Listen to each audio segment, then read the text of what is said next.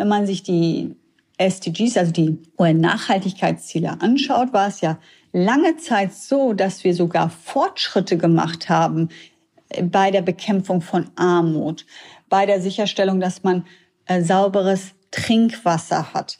Ja, das ist bedauerlicherweise der, der SDG Report im, im, für das vergangene Jahr ist sehr ernüchternd. Das ist so, dass man sieht an einige Ziele, die wir, bei denen wir Rückschritte wieder machen. Aber insgesamt muss man ja sagen, dass man positive Effekte erreichen kann. Und dafür brauchst du einen wertebasierten Handel.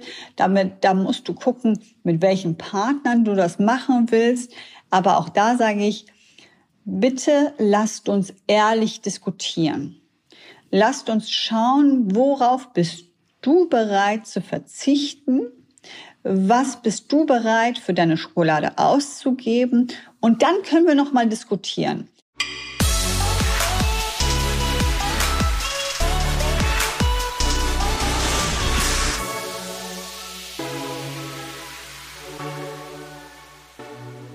Herzlich willkommen bei Digitale Vorreiter in dein Podcast zur Digitalisierung von Vodafone. Und bevor wir ein spannendes Gespräch mit der Anahita Thoms anfangen, möchte ich euch einmal noch mal kurz hinweisen, dass wir aktuell zwei Folgen die Woche live stellen, nämlich montags mein Gespräch mit einem spannenden Gast oder einer spannenden Gästin und am Freitag ein Gespräch oder ein Podcast, den wir aufnehmen bei der aktuellen Business Lounge, die findet in sechs deutschen Städten statt. Da gibt es spannende Inhalte um Themen wie Fachkräftemängel, New Work, Green Business, Cyber Security, Energie. Ähm, und in dem Zuge haben wir ein Gespräch aufgenommen mit Philipp Westermeier und Johannes Kliesch. Johannes Kliesch ist der Gründer von Snox, ähm, einem ja erstmal als Socken Marke bekannt gewordenem Unternehmen. Dazu habe ich mit dem Johannes vor ein paar Folgen auch eine tolle Folge aufgenommen, war ziemlich beeindruckt, wie schnell und kundenfokussiert da alles funktioniert, äh, von der Produktentwicklung über natürlich auch dem Vertrieb, aber vor allen Dingen auch dem Kundensupport. Also wirklich sehr ähm, sehr spannende Insights, die der Johannes uns da gegeben hat. Und das Gespräch könnt ihr also am Freitag hören. Und mein nächstes Gespräch würdet ihr am nächsten Montag hören. Und jetzt freue ich mich sehr auf die Anahita Thoms. Sie ist Anwältin, aber als ich mich so ein bisschen auf die Folge vorbereitet habe, habe ich gesehen, dass in ihrem LinkedIn-Titel, glaube ich, sieben äh, Slashes sind, ähm, weil sie mindestens noch sechs andere äh, Funktionen, Ehrenämter, Aufgaben und so weiter hat. Ähm, was sie alles so genau macht, das möchte ich heute von ihr erfahren. Ich freue mich, dass sie in der Leitung ist und ähm, herzlich willkommen, Anahita. Vielen Dank, dass ich dabei sein darf. Ich habe in der Vorbereitung so ein bisschen auch dein LinkedIn-Feed ähm, mir durchgelesen und da hast du gerade etwas über Transformation gepostet. Ich glaube gestern oder, oder vorgestern. Äh, ähm, was hast du da geschrieben? Erinnerst du dich noch? Ja, daran erinnere ich mich gut, denn das die beiden wirklich wichtigen Transformationsthemen Digitalisierung und Nachhaltigkeit beschäftigen mich natürlich sehr stark. Ich habe äh, natürlich das, das äh, Privileg, viele Unternehmen zu begleiten im Rahmen ihrer Nachhaltigkeitstransformation. Und da sehe ich einiges, was gut läuft, aber auch einiges, was nicht so gut läuft. Und ich denke, ja. das eine ist das Mindset, aber das andere sind wirklich ähm, Prozesse, aber auch Budgets, äh, die Herangehensweise, Tone from the Top. Und darüber habe ich einen LinkedIn-Post geschrieben. Mich interessieren immer die Themen KPIs auch sehr. Ich glaube, das war auch einer deiner sieben Punkte, die du angesprochen hast. Ähm, was ist zum Thema KPI für die Transformation wichtig? Also ich glaube, äh, es fängt alles an mit dem Ziel und Zweck. Und wenn ich die schon klar definiert habe, kann ich, glaube ich, die KPIs auf der Basis sehr gut definieren. Aber wenn ich schon nicht weiß, wo will ich eigentlich hin und was ist eigentlich der Zweck der Transformation, dann kann ich natürlich auch nicht eine solide Basis für die KPIs schaffen. Aber die KPIs sind unheimlich wichtig, weil man natürlich auch da, wenn man sich das jetzt, äh, sagen wir mal, holistisch anguckt, ja ganz konkret angucken kann, da wollen wir hin, diese Schritte müssen wir gehen. Und wenn wir diese Schritte gegangen sind, kommen wir auch an das Ziel, Und darüber hängt halt äh, die gesamte Strategie des Unternehmens. Ja? Du hattest eben im Nebensatz Tone from the Top erwähnt. Was ist damit gemeint? Ich sage immer, Nachhaltigkeit ist Chefinnen-Sache. Damit meine ich, dass ein so wichtiges Thema unserer Zeit nicht einfach nach unten delegiert werden kann. Unabhängig davon natürlich, dass die rechtlichen Anforderungen an ein Kompetenzprofil von Vorständinnen und Aufsichtsrätinnen ganz klar in diese Richtung weist, ist es auch so, dass ein solches Thema per se meines Erachtens ein Thema ist, was in den Vorständen und in den Aufsichtsräten diskutiert werden muss. Wenn der CEO, der CFO, der Chief Sustainability Officer, der gesamte Vorstand hinter dem Thema stehen, dann erst mal kann man meines Erachtens das in die DNA des Unternehmens tragen und dann wird es auch erfolgreich. Natürlich brauchen wir gleichzeitig alle Mitarbeitenden, denn irgendwann mal, glaube ich, in zehn Jahren braucht man auch keine Nachhaltigkeitsabteilung mehr, weil es dann so in der DNA des Unternehmens hoffentlich dann auch drinsteckt. Aber bis dahin brauchen wir Tone from the Top. Ich glaube, auf LinkedIn über Transformationen schreiben viele Menschen, aber ich glaube, nur wenige haben so viele Zulesende wie du. Ich habe gesehen, dass du bei fast 40.000 Followerinnen und Followern bist auf LinkedIn. Ähm, merkst du das, dass diese Reichweite vielleicht in deinen Zielen und in den Themen, die, die wichtig sind, wirklich hilft? Oder also sozusagen, äh, äh, schaffst du das durch so viele Menschen, die dir zuhören, mehr zu erreichen? Oder glaubst du einfach, weil du viel erreichst und eine starke Meinung hast, hast du so viele FollowerInnen? Also ist das für dich wirklich ein Tool, dass so viele Menschen dir folgen? Also ich denke, Social Media grundsätzlich, das ist LinkedIn ist äh, die einzige Social Media Plattform, die ich nutze. Mhm. Äh, und ich denke, dass die Inhalte, die ich immer wieder sehe und die hochgespült werden, tatsächlich auch welche sind, die ich äh, als verwertbar erachte. Das heißt, auch als Konsumentin sehe ich immer wieder etwas, was mir äh, als hilfreich erscheint. Mhm. Ich denke, das eine ist, ist es wahrscheinlich ähm, ein, ein Kreis, ja. Also du, du postest etwas über die Erfahrung, die du in den letzten 15 Jahren in dem Bereich CSR, in dem Bereich Compliance, Ethics, Integrity und im Anschluss dann Nachhaltigkeit äh, gesammelt hast und die Followerinnen interessieren sich für das Thema und so steigt die Followerzahl. Ich persönlich denke, das ist ein ganz kleiner Teil meines Lebens. Und ich freue mich natürlich, dass das so, ähm, so viel Zuspruch auch aus den Vorstandsetagen, die ja manchmal ein bisschen zurückhaltender sind bei Social Media, so viel Zuspruch äh, kommt über die Direct Messages, aber auch, dass die sich dann äußern, dass Mandantinnen sich äußern, aber auch, dass ich dadurch Menschen erreiche, die ich typischerweise in meinem Arbeitsalltag nicht ja. erreichen würde. Das heißt, die Bandbreite, die mir LinkedIn gibt, das ist, finde ich, das, was mich total überzeugt. Und natürlich kann man es auch, ähm, kann man einfach, muss man sagen, die Reichweite ist unfassbar. Ich glaube, ich verbringe mehrere Stunden am Tag auf Social Media, ohne das so stark für meine äh, für meinen professionellen Hintergrund zu nutzen. Hast du für dich da ein Limit oder sagst du zwei Stunden die Woche oder eine halbe Stunde am Tag oder ähm, hast du dann Rule of Thumb? Also ich habe keinen Rule of Thumb, aber ich denke, äh, ich versuche, also ich habe angefangen mit einem Post pro Monat, ja, äh, vor, ja. Vor, vor, vor, vor einigen Jahren noch. Also ich bin ich bin kein Social Media Native, ja. Ähm, und mittlerweile ist es so, dass ich, ich würde schätzen, ich mache zwei Posts pro Woche. Ein ja. Post, den ich am Wochenende äh, schreibe und einen in der Woche. Und einfach der Arbeitsalltag diktiert mir schon meine Grenzen, weil ich von einem Meeting zum nächsten renne und es ist also es ist ausgeschlossen, so viel Zeit auf mhm. Social Media zu verbringen, einfach aufgrund der Tatsache, dass es so viele äh, Gutachten, Schriftsätze, äh, Meetings mit meinen Partnerinnen und Partnern, aber auch die äh, Themen, die du ja angesprochen hast, die mich mhm. äh, treiben, die über meine klassische Anwaltstätigkeit hinausgehen, die Beiratsposition und so weiter. Das heißt, äh, Social Media ist, ist ein kleiner Teil, aber einer, der mir Spaß macht und mhm. bei dem ich auch die Wirkung sehr stark sehe.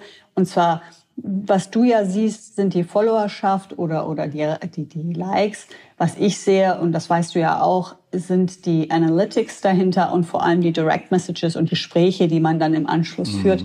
Die finde ich persönlich noch viel wertvoller. Das stimmt. Ich poste, glaube ich, eher unterhaltsames Zeug auf meinen Social Media Kanälen. Und trotzdem habe ich aber das Gefühl, weil auch viele Leute, mit denen ich irgendwie arbeite oder mit denen ich im beruflichen Kontext zu tun habe, da ab und zu mal reingucken. Trotzdem habe ich das Gefühl, wenn ich die mal auf der Straße treffe, hat man eine viel bessere Connection, weil man sich irgendwie doch anders kennt, als wenn man sich nur, ähm, nur so kennt, wenn man sich auf der Straße trifft. Also so oder so, glaube ich, selbst wenn man nicht irgendwie direkt sagt, nach jedem Post gibt es drei neue Mandate für die Kanzlei, ähm, äh, ja, ist das ein richtiges Branding und Branding hat ja meistens auch den Sinn, dass man zeitverzögert davon irgendeinen Nutzen hat. Also insofern, ja, kann ich mir gut vorstellen.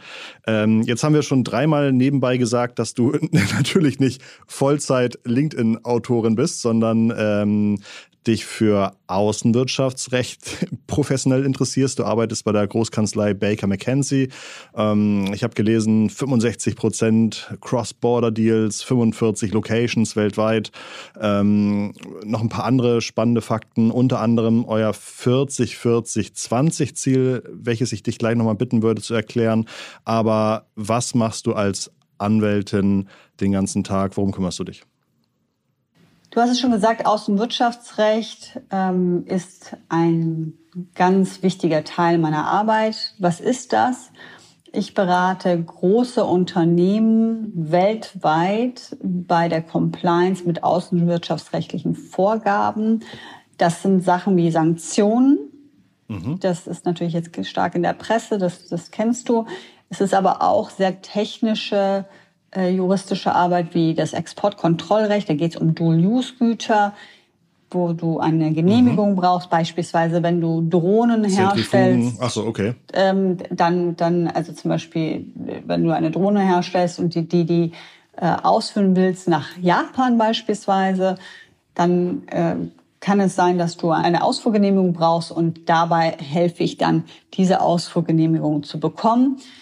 Ich, was ich aber auch mache, ist äh, Nachhaltigkeit in der Lieferkette. Das Lieferketten-Sorgfaltspflichtengesetz wird in, äh, im Januar 2023 in Kraft treten. Da unterstütze ich Mandanten, ihre Compliance-Programme aufzusetzen, gebe Trainings für die CEOs, die Menschenrechtsbeauftragten, strukturiere das, helfe denen bei der Aufsetzung der Corporate Governance. Mhm.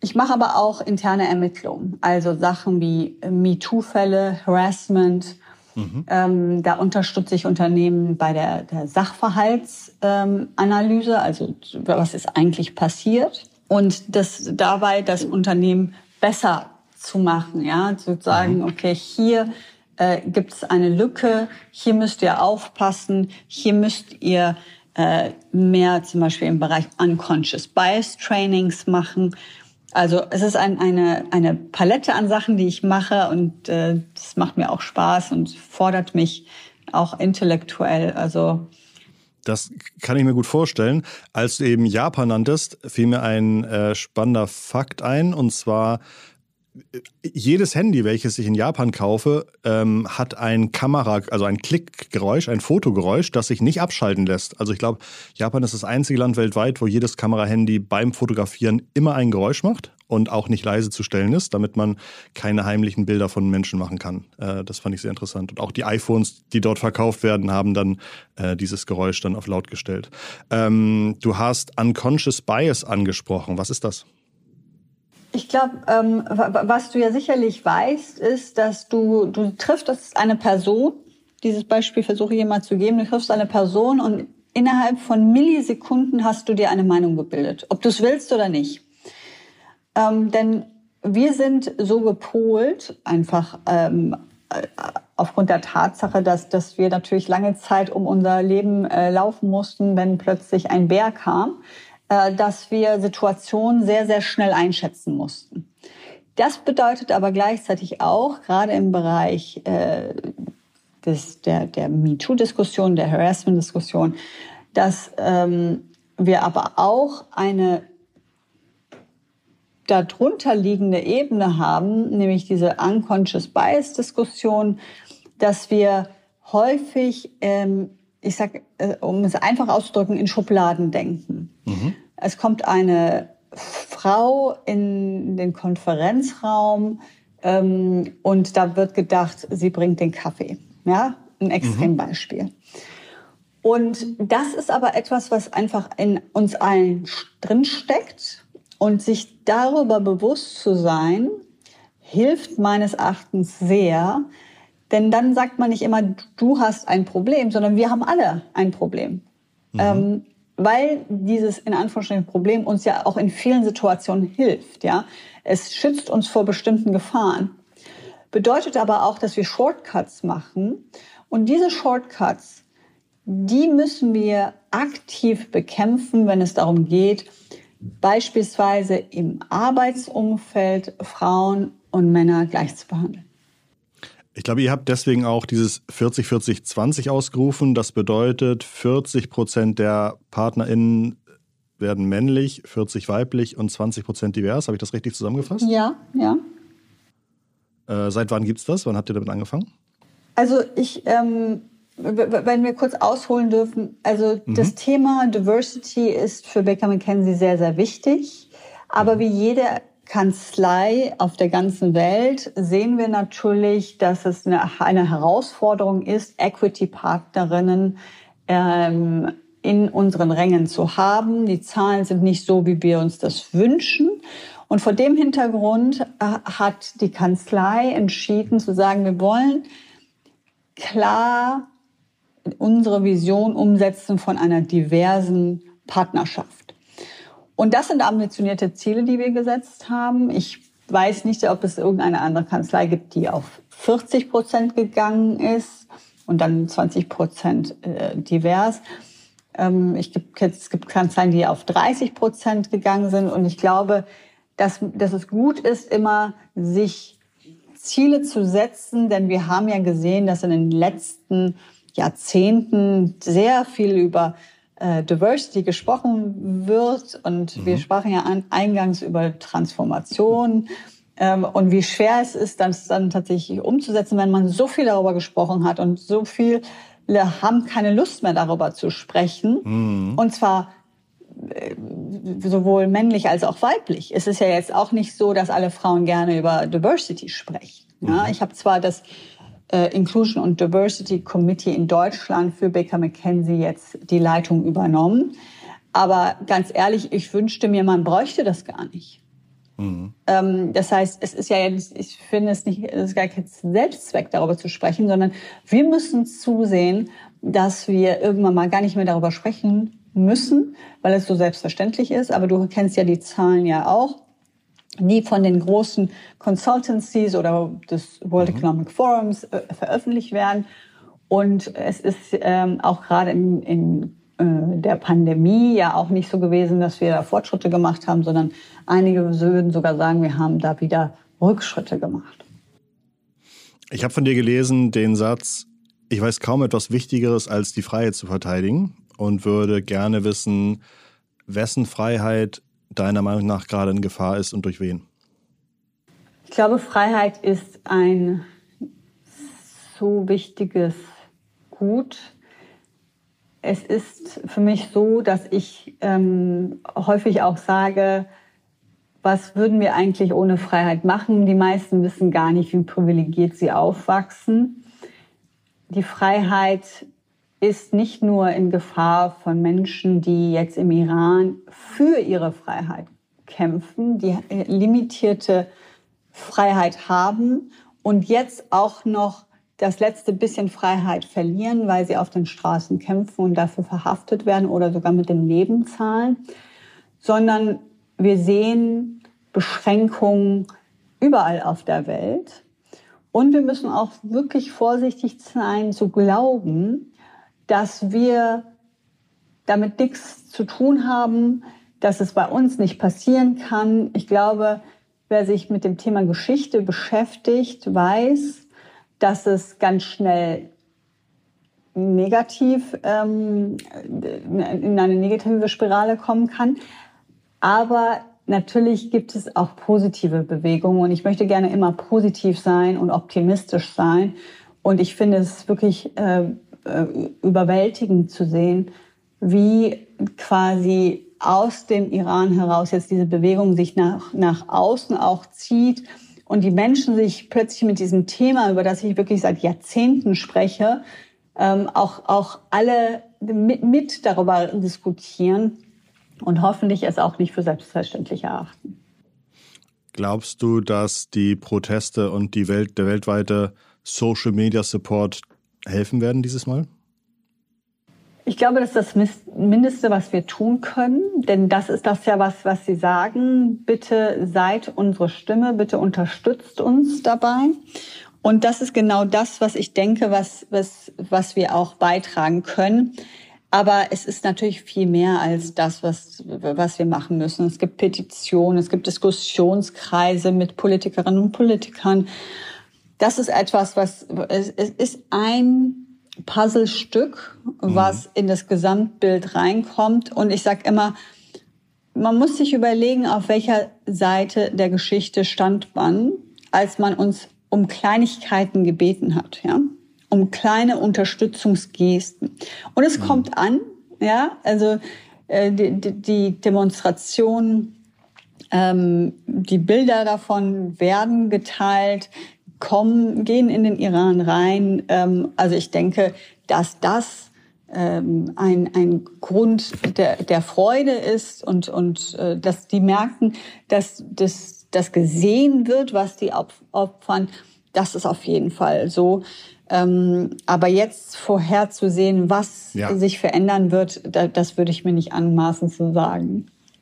Ein Freund von mir hat das äh, Social Media liken oder sie, das Profilbild mit irgendwelchen Flaggen abzudaten und so weiter mal als Gratismut bezeichnet, weil das wenig Mut braucht, das zu machen, aber bringt auf jeden Fall ein paar Likes und man hat das Gefühl, man hat irgendwie was geholfen. Gibt es bessere Wege? Fallen dir bessere Wege ein? Kann ich meinen Lokalpolitiker überzeugen, da was zu machen? Ja, also ich glaube erstens, ähm, da, da, ist was dran, was dein Freund sagt, ähm, mhm. aber du darfst nicht unterschätzen, und, und das wissen vielleicht einige auch nicht, was das eigentlich für diejenigen bedeutet, die einen familiären Hintergrund in, im Iran haben, mhm. wenn die etwas posten. Das ist etwas, was, äh, womit sich diese Leute beschäftigen sollten, bevor sie so eine Aussage treffen. Klar, wenn, wenn du irgendwie aus äh, Neuss stammst und äh, etwas zum Iran sagst, einmal, dann ähm, bedeutet das vielleicht nicht so viel, aber es bedeutet ähm, schon etwas, wenn du äh, Familie dort hast oder, oder ähm, vielleicht da nochmal hinreisen möchtest. Das ist äh, dann danach erst einmal nicht mehr möglich. Ähm, zum anderen, du hast die Lokalpolitiker angesprochen. Äh, das ist das, das Erste, was ich immer empfehle. Schreibt sie an. Mhm. Kümmert euch darum, dass die verstehen, dass euch das wichtig ist. Denn das, was euch wichtig ist, ist natürlich den Lokalpolitikern dann auch wichtig, weil sie wollen ja auch wieder gewählt werden. Dann äh, natürlich auch die Bundestagsabgeordneten, die sind ja alle auf Twitter und äh, manche sind auf LinkedIn. Ja, da kann man auch das, ähm, weil man jetzt keinen langen Brief schreiben möchte, mhm. ja. Ähm, die Leute sind ja besonders äh, kreativ, wenn es darum geht, für ihre Produkte irgendwie auf Social Media zu werben, dann können Sie auch die Lokalpolitiker auf Social Media ähm, äh, per Direktmessage oder per Kommentar nochmal anstupsen und sagen, das ist uns jetzt wichtig. Es gibt Petitionen zum Beispiel von Amnesty, die kann man unterschreiben, aber natürlich ist man quasi hilflos, ähm, aber das heißt nicht, dass man keine Stimme hat. Du hast dir juristische Tools angeeignet, um vielleicht auch mehr zu bewegen als manch andere. Ähm, hast du das Gefühl, dass eine wirklich werteorientierte Wirtschafts- und Außenpolitik für uns überhaupt realistisch ist? Das ist natürlich eine große Frage. Wie viel Zeit haben wir? Ähm, also ich, ich bin wirklich davon überzeugt, hm. dass man mit vielen kleinen Schritten auch einiges erreichen kann. Ich weiß, wenn ich mit den Aktivistinnen und Aktivisten spreche, dann heißt es, ja, Anahita, jetzt komm, nee, also wir müssen jetzt, ne. Aber ich sehe natürlich auch die Realitäten. Ich sehe die Realitäten, ja. was die Politiker überhaupt ähm, machen können. Die Grenzen der Unternehmen, die, wir stecken mitten in einer Energiekrise. Mhm. Und deswegen glaube ich an viele kleine Schritte. Und die gehen wir. Die gehen wir mutig, die gehen wir bestimmt, die gehen wir aus voller Überzeugung und ziehen so viele wie möglich mit. Ja? Ähm, denn im Ergebnis ist es so, jedes Gesetz, das ich sehe, das auf nationaler Ebene verabschiedet wird, reicht natürlich nicht aus. Wir müssen natürlich global denken, wir müssen lokal agieren, aber wir müssen natürlich trotzdem zusehen, ob es jetzt das Thema Außenpolitik ist oder ob es das Thema ist, wie sich die Unternehmen verhalten im Hinblick auf menschenrechtliche Compliance. Mhm. Idealerweise ändert sich ja global etwas. Ja, es bringt ja nichts, wenn plötzlich alle Unternehmen dann ein, äh, die die Gesetze dadurch umgehen, indem sie Tochtergesellschaften woanders haben oder ganz abwandern. Du hattest eingehend gesagt, dass du auch ähm, berätst zum Thema Sanktionen. Ähm, wir steigen jetzt aus dem russischen Gas aus, äh, steigen dafür wieder stärker ein in Gas aus der Golfregion. Ähm, auch vielleicht keine absolut vorbildliche Menschenrechtssituation dort.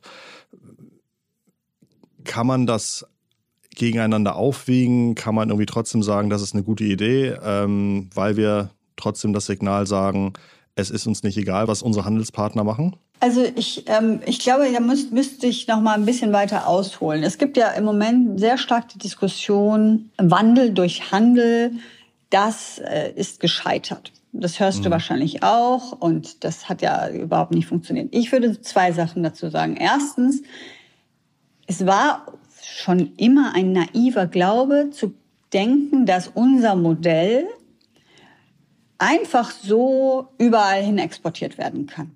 Ja, mhm. Nummer eins. Nummer zwei ist aber, jetzt zu sagen, das klappt gar nicht und das funktioniert nie, das berücksichtigt einfach nicht das, was wir tatsächlich immer wieder erreicht haben. Schau dir doch mal an, wie viele Kriege wir in den letzten Jahren in Europa hatten. Mhm. Ne? Also die Europäische Union ist ein absolutes Erfolgsprojekt. Ähm, mhm. Und auch die NATO ist ein Erfolgsprojekt. Ja? Und das finde ich etwas, was, was in dieser Diskussion ähm, untergeht. Und was auch untergeht, ist, dass man schon durch Handel die lokale Bevölkerung ja auch befähigen kann dass man die aus der Armut ziehen kann. Und wenn man sich die SDGs, also die UN-Nachhaltigkeitsziele anschaut, war es ja lange Zeit so, dass wir sogar Fortschritte gemacht haben bei der Bekämpfung von Armut, bei der Sicherstellung, dass man äh, sauberes Trinkwasser hat. Ja, das ist bedauerlicherweise der, der SDG Report im, im, für das vergangene Jahr ist sehr ernüchternd. Das ist so, dass man sieht an einige Ziele, die wir, bei denen wir Rückschritte wieder machen. Aber insgesamt muss man ja sagen, dass man positive Effekte erreichen kann und dafür brauchst du einen wertebasierten Handel. Damit, da musst du gucken, mit welchen Partnern du das machen willst. Aber auch da sage ich, bitte lasst uns ehrlich diskutieren. Lasst uns schauen, worauf bist du bereit zu verzichten? Was bist du bereit für deine Schokolade auszugeben? Und dann können wir noch mal diskutieren.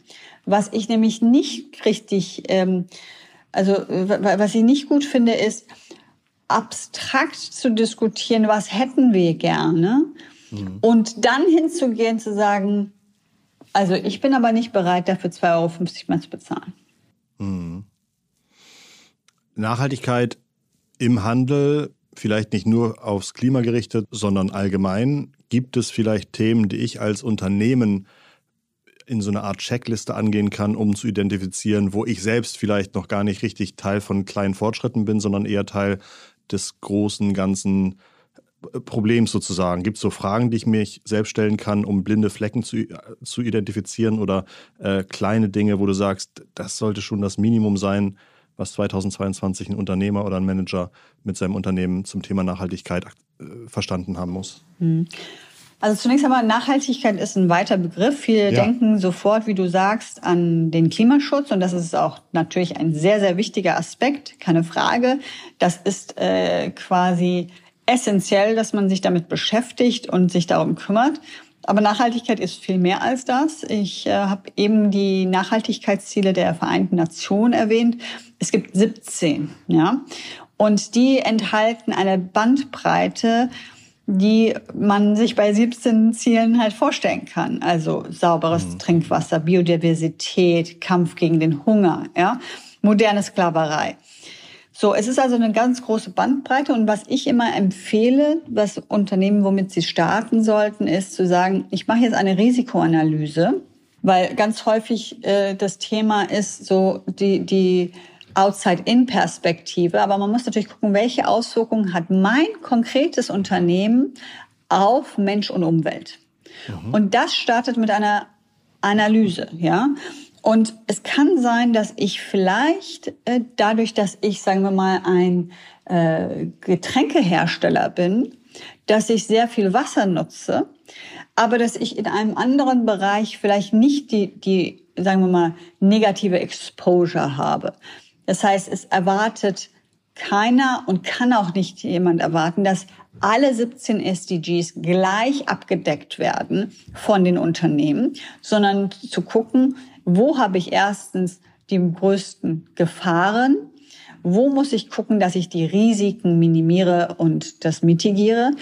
Und auf der anderen Seite, wo könnte ich einen großen Impact haben? Ja, mhm. wo könnte ich die Menschen, die lokalen Communities beispielsweise besonders befähigen durch das, was ich tue? Und damit würde ich erstmal starten. Aber nochmal, wir hatten es eingangs diskutiert, nicht unterschätzen Tone from the top. Wir brauchen die die mhm. engagiertesten, glaubwürdigsten und klügsten Köpfe, die wir kriegen können. Und davon gibt es bedauerlicherweise in dem Sustainability-Bereich, auch wenn das Thema gerade groß ist, gibt es halt nicht die, die Menschen, die sowohl Expertise mitbringen, als auch Führungsfähigkeiten. Aber die muss man suchen und die muss man in sein Unternehmen holen, damit sie sowohl nach innen wirken, aber auch nach außen als Botschafterin des Unternehmens mit Investoren sprechen können, aber auch in die, in die NGO-Communities reingehen, in die lokalen Communities reingehen. Und dieses ganzheitliche Denken, das ist, glaube ich, ein, ein, etwas, was ich allen empfehle, was sie tun sollten. Ich weiß, es ist nicht einfach, aber ich glaube auch, dass sowohl die Investoren als auch die Kundinnen als auch die Mitarbeitenden das dann auch schätzen. Vor dem Gespräch hattest du mir gesagt, Christoph, ich kann dir natürlich nicht sagen, wie meine Kunden heißen. Ich kann dir auch nicht sagen, welches Unternehmen das ganze Thema besonders gut, besonders schlecht macht, was natürlich super schade ist. Denn äh, ich glaube, du sitzt da auf einem wahnsinnig spannenden, interessanten äh, äh, Thema. Aber vielleicht kann ich das umgekehrt so ein bisschen erfragen. Was sind bei dir gerade oder vielleicht in den nächsten zwölf Monaten persönliche Themen, wo du deine Haltung, deinen Konsum, deinen Impact auf die Wirtschaft nochmal so ein bisschen auf den Prüfstand stellst oder vielleicht auch froh bist, dass du, ähm, dass du deine eigenen Entscheidungen da angepasst hast. Gibt es da vielleicht etwas, was dir einfällt, was aktuell besonders top of mind bei dir ist? Ja, also äh, erstmal für, für die Unternehmen am 01.01.2023, also wir zählen schon die Tage, kommt das Lieferketten-Sorgfaltspflichtengesetz. Ganz viele meiner Mandanten sind bereits vorbereitet. Einige kommen jetzt äh, und sagen, ja, wie, wie setzen wir das auf? Also das, das ist ziemlich knapp, ja. Ähm, ab dem ersten ersten fallen alle Unternehmen mit 3000 Mitarbeitern unter den Anwendungsbereich, ein Jahr später mit 1000. Aber ich sehe schon einen Trickle-Down-Effekt in Richtung kleinere Unternehmen, weil die natürlich auch in der Lieferkette mitspielen. Das heißt, da, unter, da müssen Unternehmen jetzt wirklich ran. Ähm, ein zweites Thema, das ich sehr stark sehe, ist die Sorge vor Greenwashing. Ähm, und gleichzeitig, diese Sorge ist berechtigt. und man muss wirklich genau hingucken und aufpassen. Aber gleichzeitig habe ich mir auf die Agenda gesetzt, die Unternehmen auch davon zu überzeugen, von ihren kleinen Schritten mhm. zu berichten. Dass sie sagen, wir sind auf einer Reise und wir sind noch nicht dort, wo wir sein wollen, aber wir sind auf der Reise. Weil was ich sehe, ist, dass viele Mandanten plötzlich sagen, Frau Thums, wir wollen nicht mehr publik darüber sprechen, weil wir Angst haben vor einem Bashing. Was aber dazu führt, interessanterweise für dich äh, zu hören, ist, dass andere Mandanten sagen, ja, die machen ja auch nichts. Wieso, mm. wieso, wieso machen sie uns jetzt hier ähm, so einen Druck? Äh, diese, ne? Und dann plötzlich stehen die Aktivisten vor der Tür oder es, es kommen Fragebögen rein. Und, und da würde ich sagen, also da, da bin ich dran, das Thema Greenwashing in ihrer, in, in der Gesamtheit zu erläutern, was das für eine negative Auswirkung hat. Nicht nur, weil es manche vielleicht absichtlich tun, mhm. manche machen es unabsichtlich und dann wiederum gibt es welche, die so eine Sorge haben vor Greenwashing, dass sie gar nichts mehr publik sagen. Ähm, privat, ich denke, dass jeder, der sich in diesem Bereich ähm, emotional engagiert, ja, ähm, mit allen Themen auch hadert, ja. Also sei es noch ein weiterer Flug, ja. Also ich war jetzt ähm, im, im Oktober war ich auf mehreren Dienstreisen, habe das immer mit dem Zug gemacht, aber natürlich drehst du dann auch irgendwann mal um, wenn das WLAN nicht funktioniert, wenn äh, es Verspätungen gibt und so weiter. Und dann denkst du, ja, wieso bin ich nicht doch geflogen? Ähm, ja. Ich glaube, dass wir wahrscheinlich so, und wir sind ja hier bei den digitalen Vorreiterinnen, ne? Mhm. dass wir, da habe ich mir wirklich vorgenommen, immer weiter zu pushen. Das muss bei der deutschen Infrastruktur besser laufen, ja, weil wir kriegen, Christoph, wir kriegen die Leute ja nicht dazu, ihr Verhalten zu verändern, wenn es signifikante ähm, Auswirkungen mhm. hat auf sie. Und da möchte ich auch gerne die ehrliche Diskussion führen. Weil es bringt ja nichts zu sagen, jetzt kauft doch bitte die Schokolade für 2,99 statt für 99 Cent, wenn das Geld nicht da ist. Und es bringt auch nichts zu sagen, jetzt nimm doch bitte den Zug statt den Flug, wenn du statt zwei Stunden unterwegs plötzlich sieben Stunden unterwegs bist. Also lasst uns realistisch bleiben. Das heißt, wir müssen gucken, dass wir uns weiterhin engagieren, aufklären, aber auch daran arbeiten, dass die Situation besser wird, dass beispielsweise das WLAN einfach auch besser funktioniert. Und, und auch da, da geht es um Technologie, Investition, Kooperation und Gespräche, Gespräche, Gespräche mit den Politikerinnen und Politikern. Anahita, tausend Dank für den ganzen Input. Wir sind schon am Ende der Folge angekommen. Danke für deine Gedanken und natürlich auch, was wir von dir lernen durften. Jetzt habe ich dich nicht einmal fragen können, wie du schaffst, deine ganzen Ehrenämter überhaupt zu priorisieren und neben deiner wahrscheinlich herausfordernden Arbeit überhaupt zeitlich anzugehen.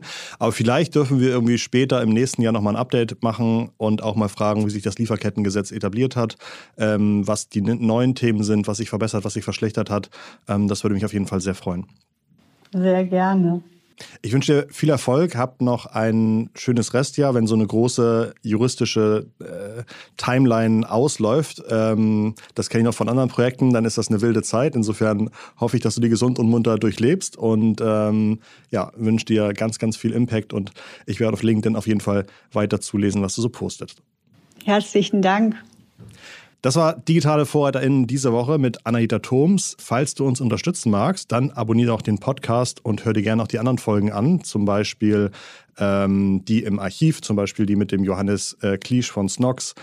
Und falls ihr Anahita gerne zulesen möchtet, dann könnt ihr das natürlich unter anderem auf LinkedIn machen. Dort findet ihr ihr Profil und dort publiziert sie zweimal die Woche, hat sie uns gesagt, neuen Inhalt. Ich würde sagen, bis nächsten Montag ganz liebe digitale Grüße von Anahita und Christoph. Ciao, ciao.